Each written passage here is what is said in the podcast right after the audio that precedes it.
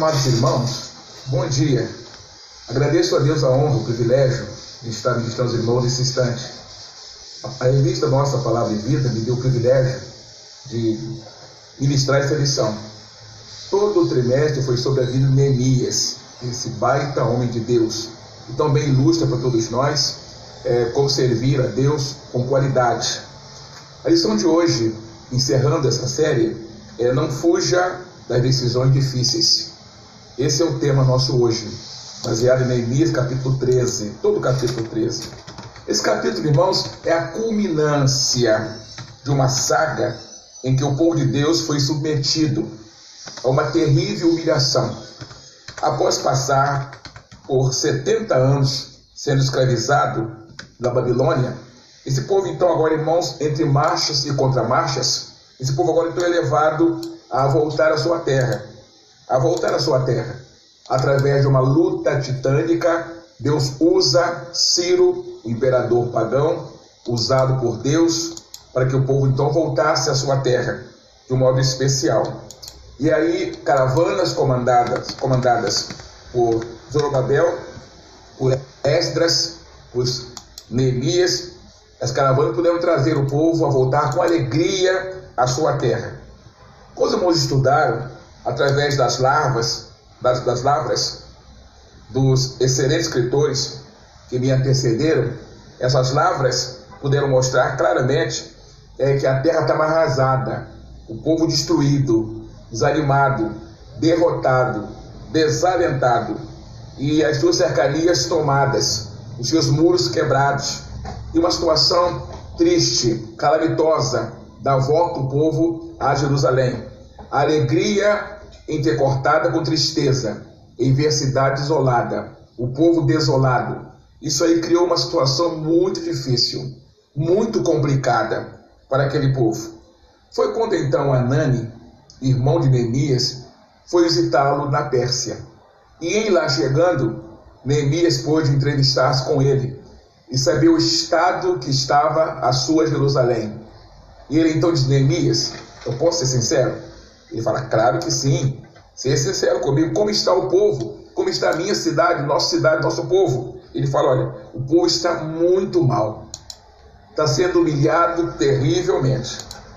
O orgulho ferido, os muros quebrados, a cidade arrasada, arrebentada, humilhada. Há uma decadência moral, material, financeira que mexe muito com o povo. Povo está desesperado, desalentado. Neemias ouviu tudo isso aí, ficou muito triste, profundamente abalado, e agora então o gigante de Deus entra em ação.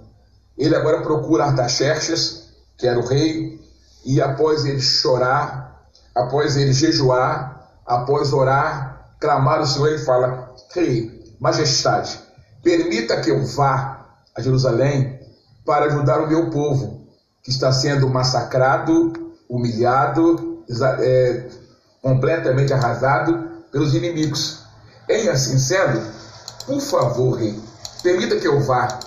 E aí, bondosamente, usado por Deus também, Artaxerxes permitiu, abriu todas as portas, deu ele uma carta para que ele pudesse transitar, transitar até por outros países. E Neemias, então, ele volta, ele retoma, é, retoma a caminhada, caminhada dura, longa, e ele volta à sua terra.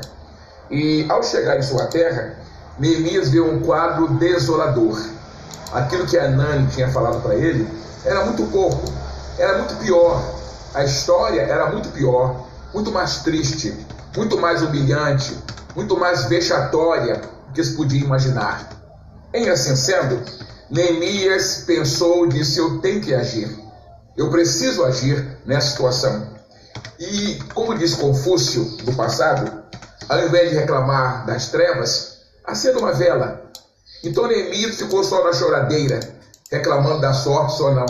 Ele agora parte para tomar uma decisão. Ele agora então parte para ajudar o seu povo. E aí dirige o povo, orienta o povo, reforma aquele povo levanta o moral daquele povo, leva o povo, irmãos, a, ser, a, ser, a ter a sua autoestima totalmente toma, revelada novamente, E esse povo agora com autoestima tomada, possuído de autoestima, firmado no Senhor, reformado em todos os aspectos, entusiasmado, completamente motivado, constrói uma muralha em 52 dias. Após lutas, perseguições, tentações, Neemias consegue erguer aquele muro. Agora então ele ergue outro muro que era mais importante. Era o muro da espiritualidade, levando o povo a depender de Deus, a cultuar a Deus, a dar preferência a Deus, a priorizar Deus em todos os aspectos. Essa era a principal reforma. Esse era o trabalho principal de Neemias. Agora, mexer com esse povo e levá-lo a adorar a Deus como Deus merece ser adorado. Só, irmãos, que Neemias, após cumprir o seu trabalho, 12 anos depois, ele volta para a Pérsia, já que lá ele era copeiro do rei, uma espécie de ministro da Casa Civil nos dias de hoje. É um muito importante. O rei tinha um carinho especial por ele, pela sua vida, pela sua dinâmica, pela sua liderança, pela sua espiritualidade. Era muito querido e amado pelo rei. E ele agora então volta para cumprir a sua missão, o seu trabalho na Pérsia, onde era muito querido e amado. E lá estando por um período, agora então Neemias retoma, retoma a sua pátria, retoma a sua terra, até para saber como é que o povo agora estava. E ao retornar, retornar, retornar, é o texto de hoje. Quero ler nesse instante, Neemias, capítulo 13, pelo menos de 1 a 9. Olha o texto da palavra de Deus, irmãos, queridos e amados. Neemias remove diversos abusos. Naquele dia, leu-se no livro de Moisés, aos ouvidos do povo, e achou-se escrito nele que os Amonitas, os Moabitas, não entrassem jamais na congregação de Deus, porquanto não tinham saído ao encontro dos filhos de Israel com pão e água. Antes assalariaram contra eles a Balaão para os amaldiçoar, ainda que o nosso Deus converteu maldição em bênção. Sucedeu, pois, que, ouvindo eles esta lei, apartaram de Israel toda mistura. Ora, antes disso, Eliasibe, sacerdote, que presidia sobre a câmara da casa do nosso Deus, se tinha aparentado com Tobias. E fizeram ali uma câmara grande, onde dantes se metiam as ofertas de manjares, o incenso, os vasos, os dízimos do grão, do mosto e do azeite, que se ordenaram para os levitas, e cantores e porteiros, como também oferta alçada para os sacerdotes. Mas durante tudo isto, não estava eu em Jerusalém, porque no ano 32 de Artaxerxes, rei de Babilônia, vim eu ter com o rei, mas ao cabo de alguns dias tornei a alcançar a licença do rei. E vim a Jerusalém e compreendi o mal que Eliasibe fizera para beneficiar Tobias, fazendo-lhe uma câmara nos pátios da casa de Deus, o que muito me desagradou, de sorte que lancei todos os móveis da casa de Tobias fora da câmara, e ordenando eu purificaram as câmaras e tornei a trazer ali os vasos da casa de Deus com as ofertas de manjares e o incenso, até o verso 9 que foi lido. Pois bem, irmãos, agora voltando a Jerusalém, período depois, Neemias vê a situação calamitosa em que o texto bíblico acabou de mostrar. Neemias podia tomar algumas atitudes, atitudes naturais de Neemias. Ele poderia, por exemplo, retornar ao seu conforto na Pérsia, onde era querido, amado, ele podia retornar para a Pérsia. Lá está minha vida, minha família, meu salário, minha vida material equilibrada. Ele podia fazer isso aí, mas não fez. Ele poderia também se acomodar, ou seja, já que está assim, deixa como está, vou me misturar com o povo, eu vou agir de forma politicamente correta, vou ser correto politicamente. Misturar com o povo, largar para lá, não vou então me envolver com mais nada. Mas, meus irmãos, ele poderia também jejuar, poderia orar, clamar a Deus, falar que Deus então resolve isso aí, eu vou embora. Deixa como está, vou apenas orar, limitar-me a orar apenas. Meus irmãos, só que Neemias não agiu assim. Ele entendeu claramente, irmãos, o texto nosso de hoje, Provérbio 4,17. Aquele, pois, que sabe fazer o bem e não o faz, comete pecado. Neemias não se omitiu. Não se omitiu. E agora, então, sendo até deselegante, ele parte com uma ação forte contra, evidentemente, aqueles que estavam profanando a casa de Deus. Aí então, irmãos, vamos aos nossos textos. Por exemplo, inicialmente ele confrontou com a palavra de Deus. Versos de 1 a 4 mostra ele confrontando os abusadores com a palavra de Deus. Eliasibe, que era para governar o povo espiritualmente, Eliasibe, sacerdote, era então para dirigir os cultos, dirigir a liturgia do povo. Eliasibe se promiscuiu ao casar-se, ao atender o seu coração e casar-se com a Moabita. Ele começou então a dar vez a Tobias e abriu espaço no santuário, abriu espaço no lugar sagrado para Tobias colocar lá os seus móveis. Imagina Tobias como um acumulador. Ele tinha a casa dele, imagina, a mansão dele, mas ele acumulava as coisas. Quem aqui já viu na televisão é, aquele processo de gente acumulador, acumuladora, que acumula as coisas, não joga nada fora. E Neemias, eu imagino que Tobias era assim também. E acumulando aquelas coisas, havia muitas, muitas coisas dele que queria jogar fora e não havia espaço na sua casa, sua mansão. Ele pediu então, já agora familiarizado com Eliasib, sacerdote, pediu então que guardasse no templo, já que o templo estava abandonado, estava largado, que ficasse ali então as suas coisas. E Neemias viu isso aí acontecer. Agora então ele parte firmemente para aqueles agressores, parte com a palavra de Deus. Irmãos, qualquer movimento nosso tem que ser com base na palavra de Deus. Qualquer reforma nossa tem que ser com base na Bíblia, na palavra de Deus. É assim que ele fez. O povo foi levado a relembrar a aliança que havia feita com o Senhor, que não se misturaria de forma nenhuma com Amonitas, com Moabitas e com Asdoditas. Não que Deus é xenófobo, não é por aí não. Deus não proclama xenofobia aqui não, pelo contrário, Deus ama todos. Mas é que aqueles povos eram paganizados, eram povos pagãos que perseguiam, que maltratavam o povo de Deus. Então, a junção com esse povo iria enfraquecer o povo de Deus, o povo do Senhor.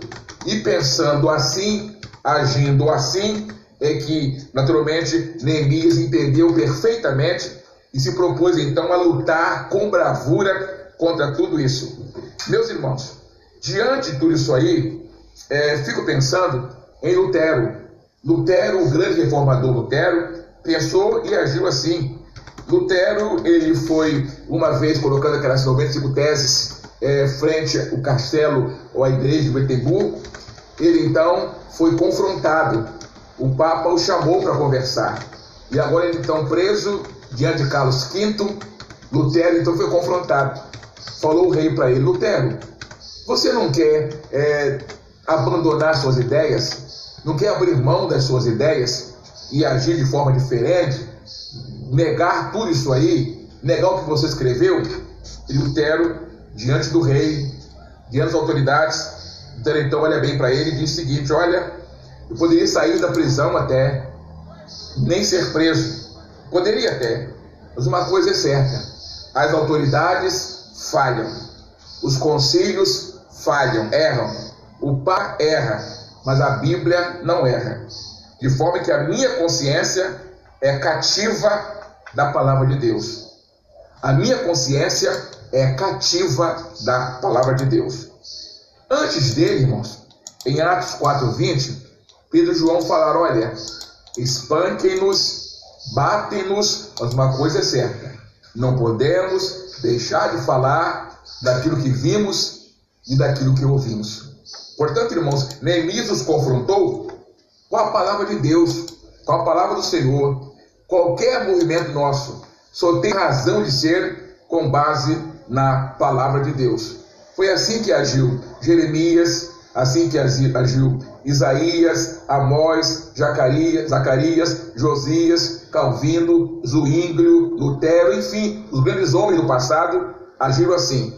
Qualquer avivamento ele só produz é, fruto, só produz frutos com base na palavra de Deus. A solidez daquilo que nós pregamos, ensinamos, está com base na Bíblia Sagrada. Neemias não usou nenhum outro argumento a não ser a própria palavra de Deus. Portanto, irmãos, a nós também, tudo que vier contra nós, qualquer coisa pregada fora da palavra de Deus, não tem nenhum sentido. Billy Graham falava isso. Por favor, não ouça ninguém que não ouviu Deus primeiro. Não ouça, não ouça ninguém que antes de ter ouvido Deus, através da sua palavra. Portanto, essa palavra é poderosa e ela faz com que nós nos recuemos. Você quer, meu irmão, me calar? Use a Bíblia Sagrada. Use a palavra de Deus. Você quer me deixar calado? Você quer me levar a repensar minha vida? Use para mim a palavra de Deus. O próprio Davi, rei famoso, mas diante da Bíblia, palavra de Deus, ele se quedou, ele se curvou. E agora então, aquele Davi, rei majestático, famoso, ele fala: Senhor, contra ti, contra ti, somente pequei. Eu pequei, eu falhei, eu estou errado diante da tua palavra, eu me sinto errado, eu me prostro, eu me rendo diante da tua palavra. E agora então ele ora ao Senhor: torna a dar-me a alegria da tua salvação. Torna-me dar o prazer de seguir o Senhor e servir o Senhor. No final, Salmo 51, 17, ele fala assim: os sacrifícios para Deus são um espírito quebrantado. E a um coração quebrantado e contrito não desprezarás, ó Deus. Mas, meus irmãos, ponto segundo foi o seguinte: confrontou o sacerdote Eliasibe por dar guarida do santuário ao inimigo do povo de Deus. Agora então, irmãos, Neemias disse: Olha, amigos, amigos, desobediência a Deus à parte. Eu não vou concordar com alguém que não é amigo da palavra de Deus. Faz lembrar do ministro Cavour, francês, quando lhe disseram: Cavour, os amigos seus esperam você para fazer, quem sabe, um encontro, fazer com você, quem sabe, um momento assim, de você desfazer suas ideias. Ele fala: Quem são meus amigos? E disse: Amigos meus são os amigos da França. Quem não amar a França, não precisa me amar também, não. Irmãos, é o que diz aqui, falou aqui também, em outras palavras, Neemias. Amigos meus são os que amam a palavra de Deus, os que amam Deus, as coisas de Deus, as ordens de Deus, os mandamentos de Deus, os ditames de Deus. São meus amigos. Afora isso aí, embora eu ame muito Eliasibe, mas eu vou tirar daqui, vou lançar fora os móveis de Tobias. Eu vou jogar fora tudo isso que está sujando o templo, emporcalhando o templo, profanando a casa de Deus. E meus irmãos, ele foi muito duro. Ele lançou fora. Imagine, irmãos, a coragem, a bravura de Neemias diante de tudo aquilo ali. Ele pegou os móveis de Tobias, que está lá no santuário, no templo, e jogou tudo fora. Joga tudo fora. Irmãos, vejam bem, ele não realocou os móveis, não. Ele jogou fora mesmo. Quantas vezes, quantas vezes nós queremos realocar alguma situação? Não queremos jogar fora. Meu irmão, minha irmã, jogue fora aquilo que atrapalha a sua relação com Deus. Jogue fora aquilo que atrapalha a sua comunhão com Deus. Jogue fora, lance fora aquilo que não é de Deus, que está na sua vida. Seja o que for. Não agrada a Deus, lance fora. Jogue fora. Foi o que, irmãos, fez Neemias com a mobília de Tobias. Quantas coisas de Tobias você guarda na sua vida? Guarda na sua casa, guarda no meio da sua família. Quantas mobílias de Tobias estão guardadas, irmãos, em, sua, em suas casas? Irmãos, lancem fora hoje aquilo que desagrada a Deus, aquilo que desagrada a Deus, que não agrada o Senhor. Billy Graham conta que visitando uma família, ele bateu a porta e custou ser recebido. E alguém demorou a abrir a porta. Ninguém batia a porta, alguém demorava a receber. E quando abriu a porta, era uma família tida cristã, ele viu que alguém é, havia ainda algumas garrafas de bebida alcoólica, é, havia também é, é carta de baralhos, baralhos e, e, e a cigarreira, é, o cinzeiro, e no canto da calma esconder o cinzeiro para ele não ver. E, então, irmãos, fiquei pensando, quantas mobílias de Tobias está em sua casa? Há irmãos que às vezes guardam bebida alcoólica em sua casa, até para servir um amigo. Pastor, está aqui um litro de uísque, eu não bebo não, mas chega aqui um amigo meu, para eu agradar esse amigo, então está aqui uma cerveja, está aqui um litro de uísque, está aqui um conhaque, para agradar meus amigos. Meus irmãos, lancemos os móveis de Tobias em nossas casas. Até porque, onde chega Neemias com a palavra de Deus, Tobias tem que sair. Chegou Neemias com a palavra de Deus, Tobias tem que sair. O que aprendemos aqui, irmãos? Com Eliasib, aprendemos que líderes podem falhar. Sacerdote pode falhar. Eliasib não era qualquer, não. Era o dirigente supremo do povo de Deus mesmo assim, deixou-se levar pelo coração. Ao apaixonar-se por uma boa vida, e começou a abrir mão das coisas de Deus. Segundo Jeremias, o coração humano é enganoso. Meu irmão, minha irmã, não se deixem levar pelo coração. O seu coração pode enganar você. O seu coração pode enganar você. Siga o ditame de Deus. E ainda aprendemos com Eliasib Orarmos, irmãos, pelos líderes. Orarmos pelos pastores. Eliasib era o pastor daquele povo.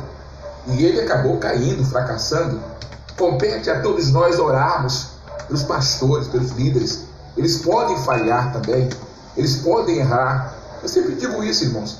Quando eu vejo um pastor cometendo pecados, muita culpa às vezes é nossa. A gente ora pouco pelos pastores, pelos missionários, pelos nossos líderes gente ora pouco por eles. A impressão que tem que o pastor é que tem que orar por nós, que o líder tem que orar por nós, que o seminarista, o diácono, tem que orar por nós apenas. Nós oramos por eles não. Irmãos, é o contrário. Ou no, mínimo, o intercâmbio. Todo mundo orando por todo mundo, cravando todo mundo. Portanto, com Eliasio aprendemos que líderes também podem falhar. E lamentavelmente, irmãos, quando o líder falha, com ele ele leva toda uma comunidade. Quando um pastor erra, falha, com ele vai toda a comunidade. Por isso, irmãos, há um peso grande em cima de todos nós líderes. Porque o líder, ele não é uma bênção ou é uma maldição. Líder nunca é neutro.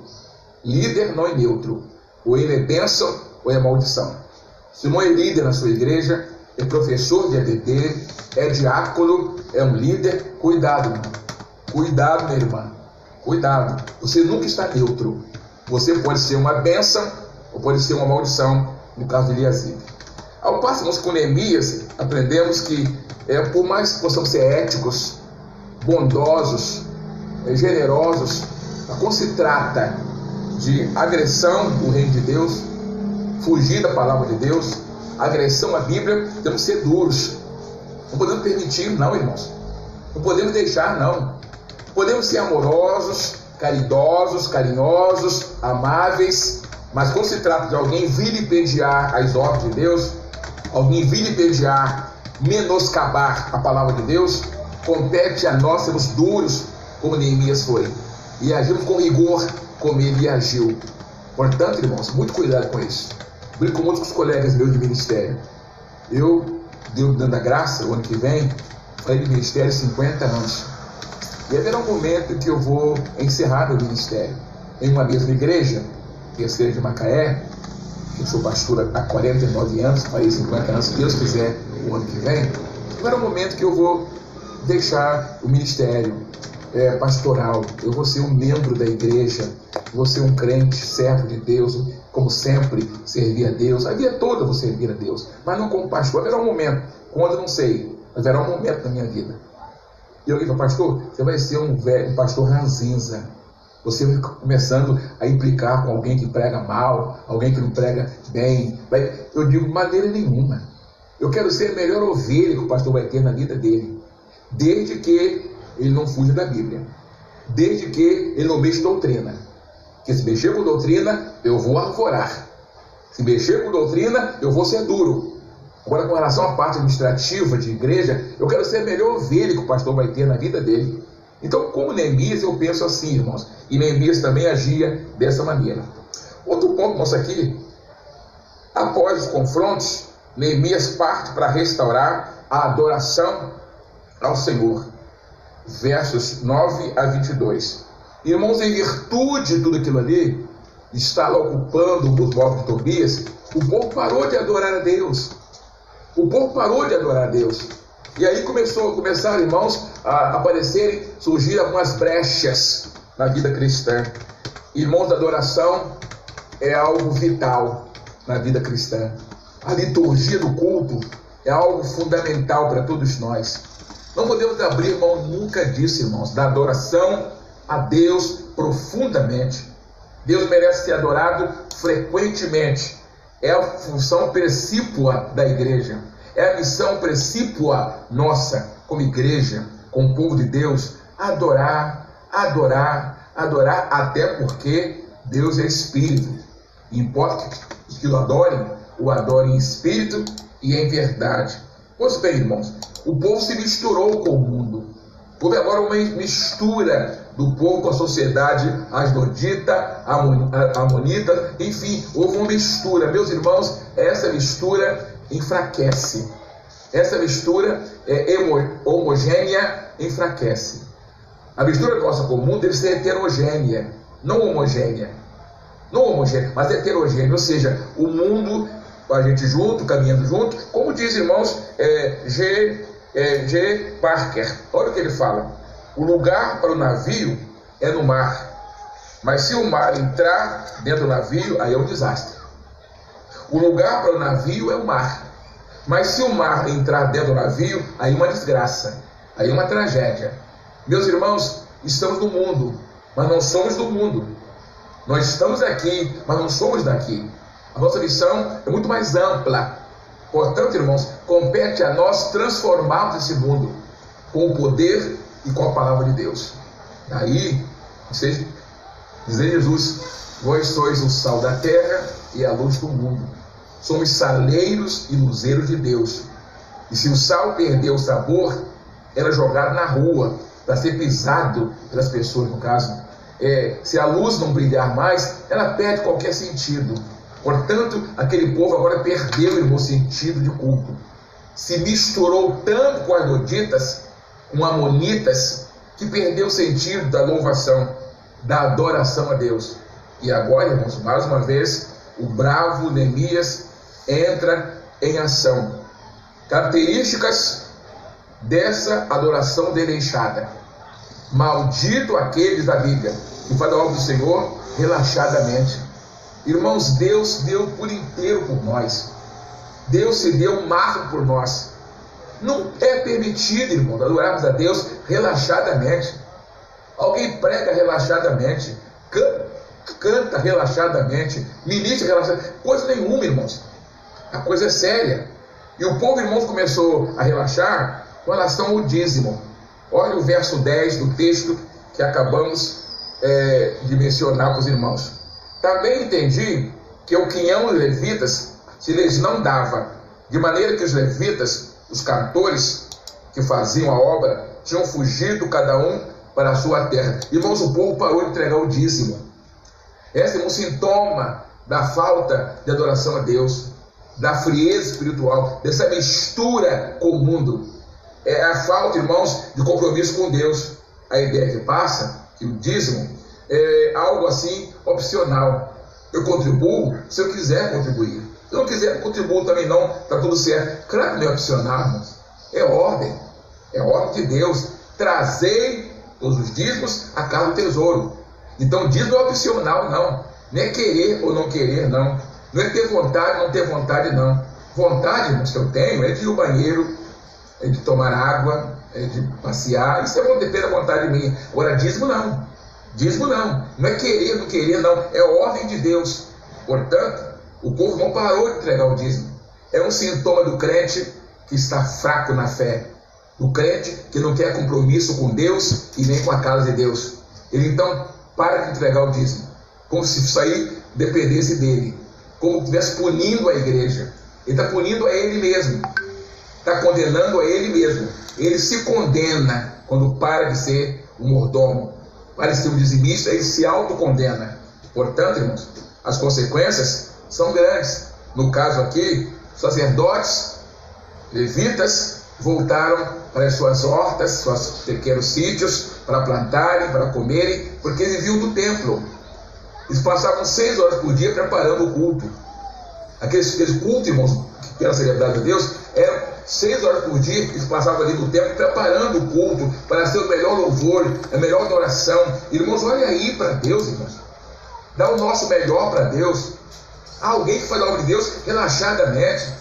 Há pessoas que dirigem música da igreja, mas fazem relaxadamente. Há pessoas que vão cantar relaxadamente. Irmãos, eram seis horas por dia, todo dia. Reunir sacerdote, levita, para organizar o culto. Para ser um culto, irmãos, perfeito para esse Deus Todo-Poderoso. Pois bem, agora então, com eles abandonando o altar, voltando à vida secular deles, no caso, o culto passou, irmão, a ser negligenciado. O templo fechado. Ninguém mais iria adorar a Deus. Imagina a desmotivação do, dos cultos. Os cultos mal programados, eu posso imaginar. Aí foi o povo até desanimando até não ir mais. Não havia motivação mais para estar nos cultos, porque os sacerdotes e levitas não estavam lá mais, porque eles viviam do templo, viviam das ofertas, dos dízimos. E o povo parou de contribuir. Eles tinham famílias, tinham esposas, tinham, tinham filhos. Meus irmãos, diz a Bíblia que digno é o obreiro do seu salário. Aquilo que a igreja faz com seus obreiros, isso seus obreiros, isso aí é bíblico, irmãos. Mas não tem que se envergonhar de receber da igreja o quinhão, a parte que lhe cabe é, receber, porque é bíblico, é próprio de Deus, que prega o evangelho, que viva do evangelho. E aqui então houve essa tremenda é, dificuldade do povo ao esfriar na fé, parou de ser dizimista. Meu irmão, minha irmã, não permita isso não. O dízimo é seu, ele é do Senhor. Seja mordomo e fiel. Está começando o ano. Faça um pacto, faça um voto para Deus, ser um fiel mordomo, e Ele é de abençoar a sua vida. Irmãos, também negligenciaram o dia do Senhor. Olha os versos 15 a 22. Não vou ler, mas você vai ler na sua casa esse texto, vai perceber, irmãos, que começou a haver uma frouxidão com o sábado, com o dia do Senhor, que até então era o sábado. E para nós hoje é o domingo. Irmãos, é um absurdo o que os crentes fazem no dia do Senhor. Há um desrespeito, havia um desrespeito total. Começaram a comprar, começaram a vender, começaram, irmãos, a vender peixes, a vender roupas na porta do templo. Irmãos, faz um absurdo. Olha a dor de Neemias. Olha a angústia de Neemias. Ele que havia feito tudo para ver esse povo, irmãos, realinhado com Deus, priorizando Deus. Agora, o dia do Senhor, o dia de Deus, o dia separado para Deus, aquele povo, então, irmãos, ia para poder é, é, vender coisas no templo e coisas absurdas. Foi quando então Neemias também, muito duramente, reprimiu, colocou os moços jovens à porta do templo para poder fechar aquela porta e deixar o povo estar ali vendendo e usando os moços. Olha aí, irmãos, usando os jovens. Jovens, deixe-se usar por Deus. Neemias chamou os jovens e os colocou para poder não deixar que o povo mercadejasse à frente da casa de Deus, à frente do templo. Mas, meus irmãos, outra dificuldade: envolvimento dos filhos da luz com as filhas das trevas. Começaram, irmãos, a casarem-se homens hebreus com mulheres asdoditas, mulheres asdoditas com homens hebreus. E pior, uma relação adulterina, que os homens separavam das esposas mais idosas para casar com as jovens moabitas. Olhem aí, irmãos, relação adulterina. Começaram, irmãos, aquilo que Deus tinha proibido, havia feito voto a Deus não fazer isso aí, agora então havia esse absurdo os homens e mulheres casando com adorditos, com moabitas e causando uma dor enorme no coração de Deus. Neemias agora também interfere, uma muito dura. Eu posso imaginar os que estão casados, até já estão casados, têm filhos, famílias, que até você, mas proíbam as filhas de vocês. Proíbam os filhos de vocês, doravante, a casarem com amonitas, com as doditas e com amonitas. Proíbam agora. Ficou proibido. Está proibido isso aí. Portanto, irmãos, Neemias agora então muito duro. E pega as pessoas, eles entram na casa, puxa as pessoas, arranca os cabelos, enfim, fica muito bravo, irmãos. Muito bravo diante disso aí, que era um absurdo. Havia um pacto, havia uma aliança que foi rompida, foi partida. Isso machucou profundamente o coração de Neemias e o coração de Deus. E ele então diz: oh, não pode haver casamentos mistos. Deus não quer. Não é xenofobia, não. Não é isso, não. É porque é questão de paganismo misturar irmãos com cristianismo. Seria irmãos nesse sentido até. Portanto, Neemias agora então age com muita dureza, com muita aspereza, para que fosse cumprida a aliança que estava partida. Foi partida a aliança que tinha feita com Deus. A ira santa. Neemias e sua ira santa. Ele parte com vigor. Irai-vos, mas não pequeis. É possível o crente irar. E Neemias se irou aqui. Irou porque viu ultrajada a ordem de Deus. Viu ultrajada a ordem que Deus havia dado. Isso aí deixou Neemias profundamente magoado, machucado. Ele partiu com muita violência. É claro, Neemias era um pastor, né, irmãos? Era um governador. Não é isso? Então, naturalmente, um pastor não faria isso, né, com essa, com essa, não teria esse apoio da lei. Mas Neemias era a própria lei, era o governador da época, então por isso ele agiu é, dessa maneira com aquele povo. Mas, no entanto, irmãos, Cristo antes, Cristo bem depois de Neemias, agiu também ao ver os cambistas na casa de Deus, mercadejando, ele também agiu, diz a Bíblia que ele expulsou os cambistas e deu duro com todos eles, o espancou, enfim, foi assim que Neemias agiu, Cristo mais tarde agiu também de forma semelhante. Amados, queridos, para encerrar, para pensar e agir. Bastou Neemias se ausentar para que o povo se desmantelasse, se descambasse para uma adoração adulterina. Olha, irmãos, o líder, a importância da liderança. Provérbios 11, versos 14, olha o que Salomão fala. Não havendo sábia direção, o povo cai. Provérbios 11, 14. Quem fala é Salomão. Não havendo sábia direção, o povo cai. Irmãos, orem pelos líderes. Orem pelos pastores. Porque bastou, irmãos, Neemias se ausentar, o povo promiscuir-se. Bastou Moisés subir ao monte e demorar um pouco mais para que Arão levasse o povo a adorar bezerro de ouro. Meus irmãos, meus amigos, vamos orar, clamar o Senhor para os nossos líderes, que levantem líderes, levantem homens e mulheres do Senhor, para estarem firmes, resolutos nessa obra que Deus colocou sobre nossos ombros. Quanto ao povo que parou de adorar, o primeiro pecado foi a não entrega dos dízimos e ofertas. Meu irmão, você é um adorador, meu irmão? O senhor é uma adoradora, minha irmã?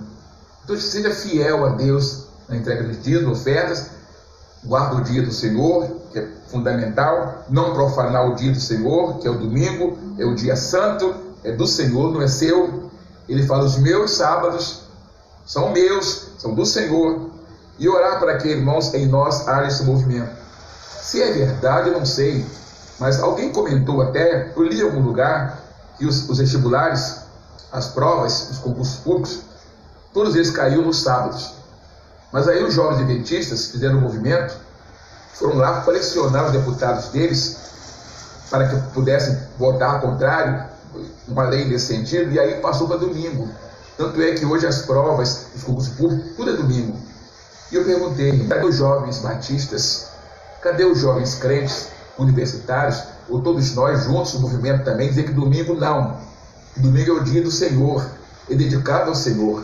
Portanto, irmãos, a frouxidão levou o povo a uma falsa adoração irritou profundamente Neemias. Certo pensador disse: Deus, eu quero amar tudo que o Senhor ama e detestar tudo que o Senhor detesta. Foi o que Neemias fez, irmãos. Se Deus detesta, eu quero detestar também. Aí se explica a sua ira santa. Aí explica a sua ira santa contra tudo aquilo que ofendia Deus e ofendia os mandamentos de Deus. Os versos 30 e 31, sob a orientação do Senhor, Neemias restabelece a ordem de adoração, restabelece o culto. Os sacerdotes voltam, os levitas voltam a uma restauração cabal, a uma restauração total. Meus irmãos, meus amigos, estou começando o ano praticamente. Que tal começarmos, irmãos, firmes, resolutos, predispostos a restaurar tudo, nossa vida cristã, a reformar tudo em nós e começar, irmãos, uma vida cristã diferenciada no ano que ora se inicia. Quero encerrar com todas as crises enfrentadas por Neemias, elas foram vencidas com a Bíblia e com a oração. Bíblia e oração. Os versos 14, 22 e 29, Neemias começa a falar: Deus lembra de mim. Deus perdoa-me pelo pecado do meu povo. Olha aí, irmãos. O povo que pecou e ele que pede perdão a Deus em nome do povo. Me perdoa, Deus, pelo pecado do meu povo. Olha, irmãos, o compromisso que eu tinha com Deus. Olha o peso do seu compromisso com Deus com a causa dele. Ele foi fiel a Deus, fiel ao Senhor na oração. Meus irmãos, meus queridos, olhem bem para mim agora. Eu quero encerrar com a ilustração. O marido desempregado e uma situação complicada, difícil. Ele teve que procurar emprego numa cidade mais ou menos a 250 quilômetros da sua cidade. E a esposa preparou sua bolsa, sua mala, os seus pertences.